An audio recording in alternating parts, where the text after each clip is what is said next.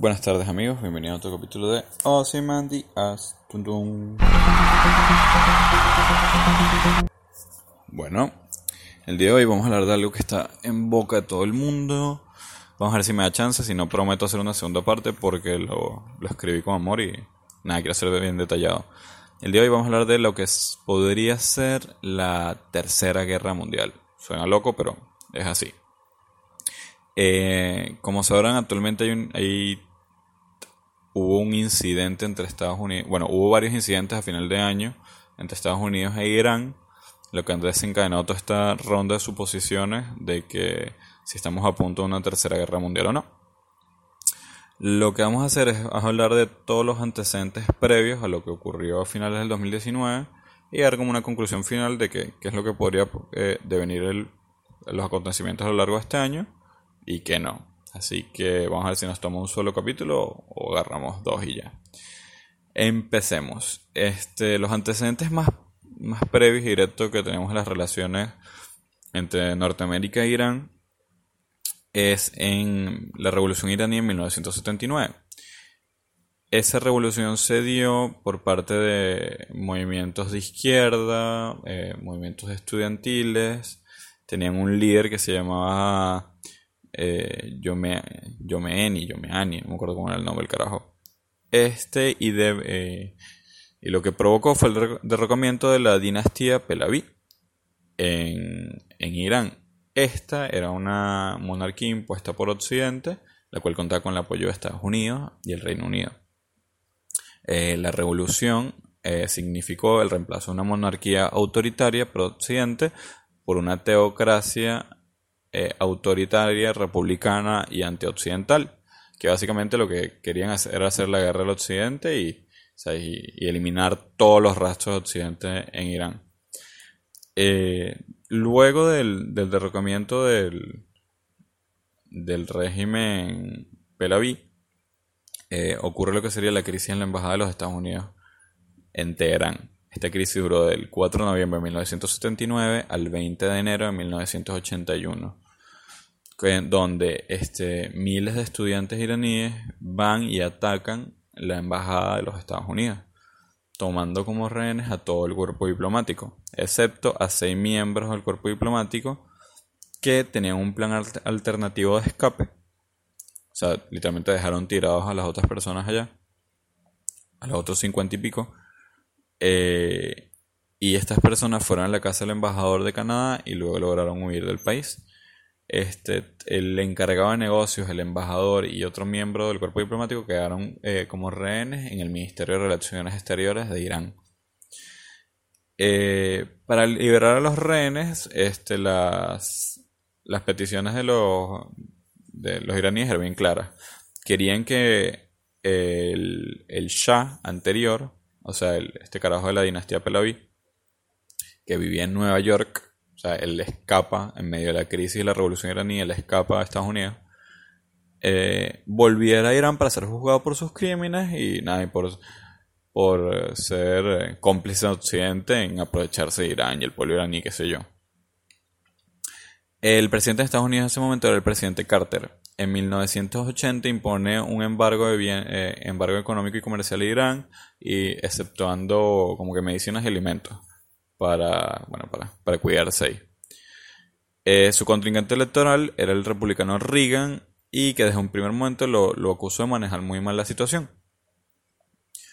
Eh, se tenían que nada, este, los, los rehenes norteamericanos los, los, mostraban en televisión pública, vendados y tal. Era una situación bien incómoda y le habían pateado la cara al, al hegemón eh, mundial como era Estados Unidos en ese momento. Entonces había que, reaccionar de alguna manera.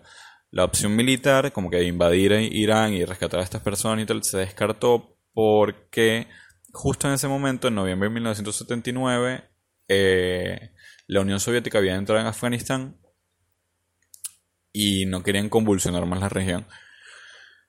Entonces eh, se autoriza la unidad eh, antiterrorista eh, de Estados Unidos que se llamaba Luz Azul a, diseñar un plan para rescatar a los rehenes.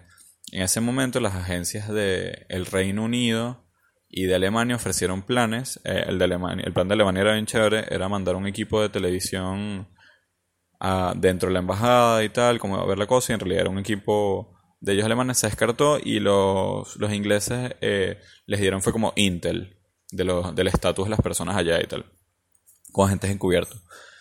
Este, en 1900, si no me equivoco, 79, eh, intentan ah, hacer una operación que se llama la Operación Garra de Águila. Consistía en hacer ataques aéreos por un lado y por otro lado rescatar a las personas. Los ataques aéreos eran en Predister y los eh, iban a hacerse helicópteros que iban a rescatar a todas las personas. Bueno, resulta que los helicópteros eh, partían de un portaavión y los aviones que iban a hacer el ataque aéreo partían de una base en Egipto. Perdón. En una serie de eventos desafortunados, eh, uno de los helicópteros se quedó sin gasolina, no pudo despegar, eh, derribaron uno de los aviones, hirieron y asesinaron a varios militares norteamericanos, los cuales después los expusieron en plazas públicas, los cadáveres, o sea, densa la vaina. Y luego de eso, eh, el presidente Carter eh, anula la operación. O sea, la da por fracasada. Intentaron hacer otra operación con unos, con unos aviones especiales que, podían como que... tenían más propulsores, podían despegar más rápido, aterrizar más rápido, pero también fue... Uno, eran, iban a ser tres aviones, pero uno de los aviones tuvo problemas, así que desecharon la idea. Y aparte salió carísimo la vaina. Fue una cagada. Eh, ¿Cómo fue la resolución de la crisis? Bueno, el Shah, este, el que estaba en, territorio norteamericano, el primero le, lo reciben en Panamá. Eh, o sea, lo sacan del territorio norteamericano para bajar las tensiones. Él, igual estaba enfermo, por eso también vivía en Nueva York, para atenderse en Nueva York. Eh, muere el 27 de julio de 1980. Aparte, Irak invade Irán, o sea, dejando el país en una situación bien delicada. O sea, eh, o sea, está en guerra y embargada económicamente, o sea, era muy inestable el país. El presidente Carter pierde la reelección frente a Reagan y lo primero que hace Reagan es pedir al Congreso que mande una carta solicitando por favor la entrega a los rehenes. O sea, que ya, había pasado tiempo, eh, eh, ellos estuvieron, los rehenes estuvieron más de 400, 441 días. Eh, y eh, desde Irán le contesta que querían una indemnización por las. por el. mientras hubo el mandato del, Shah anterior, pedían otras dos. Otras dos peticiones, y aparte pedían que todos los bienes iraníes dentro de Estados Unidos fueran devueltos. Entonces Reagan astutamente dijo: bueno, les concedo todo, menos lo de los bienes, que eso se encarguen los tribunales dentro de Estados Unidos. Los carajos aceptan y los rehenes son enviados a Alemania, una base militar en Frankfurt. Los recibe Carter ya como expresidente, pero fue como enviado especial de, del presidente Reagan, una idea que me parece increíble, y eso es muy norteamericano, bien presidencialista. Y nada, fueron rescatados. Entonces, de ahí en adelante eh, pasan varias, varias cositas. Este, en 1988, este, un Airbus eh, de Iran, Iran Air es derribado por un ¿Cómo se dice? Un, creo que fue un barco, no sé, norteamericano. En verdad eso no lo entendí bien. Y me pareció medio, medio izquierdista. Y el siguiente que voy a decir también, que esto fue información que he recuperado, es que Washington incrimina a Teherán en el atentado al World Trade Center. Pues esto dice en 1993 en la información que vi. Después lo busqué por otro lado y no tengo ni puta idea qué era. En 1995 se empleó otro embargo económico, asumo que tiene algo que ver con este con esta incriminación a Teherán eh, en 2002, el presidente George Bush, que era el actual presidente de los Estados Unidos, colocó Irán en, la lista de los países del eje del mal que apoyan el terrorismo. Esa lista está conformada por Irán, Irak y Norcorea. En el mismo año 2012 se revelan eh, sitios eh, nucleares secretos dentro de Irán. En 2005, este, Mahmoud Ahmadinejad, este, esta bosta asquerosa que era amiga de Chávez, este es elegido presidente en Irán y relanza el enriquecimiento de uranio. En 2006 se endurecen las sanciones. Eh, luego hay un periodo oscuro de, bueno, de, hasta de 7 años, que, no... que situaciones tipo de, de sanciones eh, económicas Irán y precariedad social, donde se tienen que mantener para subsistir. En 2013 Obama eh, y Rouhani, que era el actual presidente del país de Irán, hablan por teléfono y eso era algo que no tenía presente desde 1979, o sea, desde la época de Carter. En 2015 hay un acuerdo sobre el programa nuclear. Esto eh, a cambio de levantar todas las sanciones que le había impuesto a Estados Unidos. Esto es una de las grandes banderas de la, de la administración de Obama. Eh, lo cual a mí me parece una cagada, pero bueno, eso lo podemos hablar después.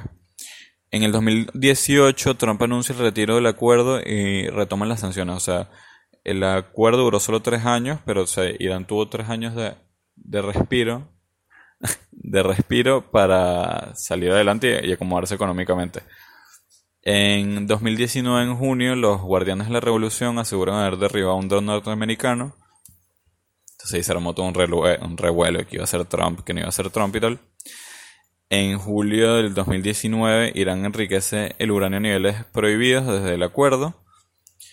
Eh, en septiembre del 2019, eh, Estados Unidos endurece las sanciones por ataques a drones no, por ataques con drones a refinerías sauditas. Entonces los sauditas son aliados básicos los norteamericanos. Como que le pidieron represalias y bueno, Trump le, se las, les hizo el favor, por así decirlo. En diciembre Estados Unidos, eh, no, en octubre, en instalaciones de Estados Unidos en Irak son atacadas por cohetes de grupos pro-iraníes. En Irak está llena de grupos, eh, como se dicen, paramilitares pro-iraníes. Y nada, atacaron instalaciones norteamericanas.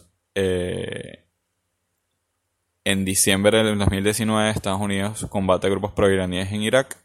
Creo que elimina a 25 personas, la información que leí. Y a finales de año, este, estos mismos grupos pro-iraníes atacan la embajada americana y la tienen en, en Bagdad, o sea, en Irak, y la tienen sitiada por más de 24 horas. Trump se molesta y básicamente dice que la van a pagar muy caro. Y a principio de este año, o sea, creo que fue ayer, básicamente, eh, Estados Unidos mata al segundo al mando en, en Irán, el general, ya le digo cómo se llama, Qasem Soleimani, eh, un ataque dirigido en el aeropuerto de Bagdad. El tipo se iba a reunir, al parecer, con el, uno de los líderes de Hezbollah. Y nada, lo mataron como un perro. Eh, lo identificaron por el anillo que tenía, que era un anillo con un zafiro gigante rojo.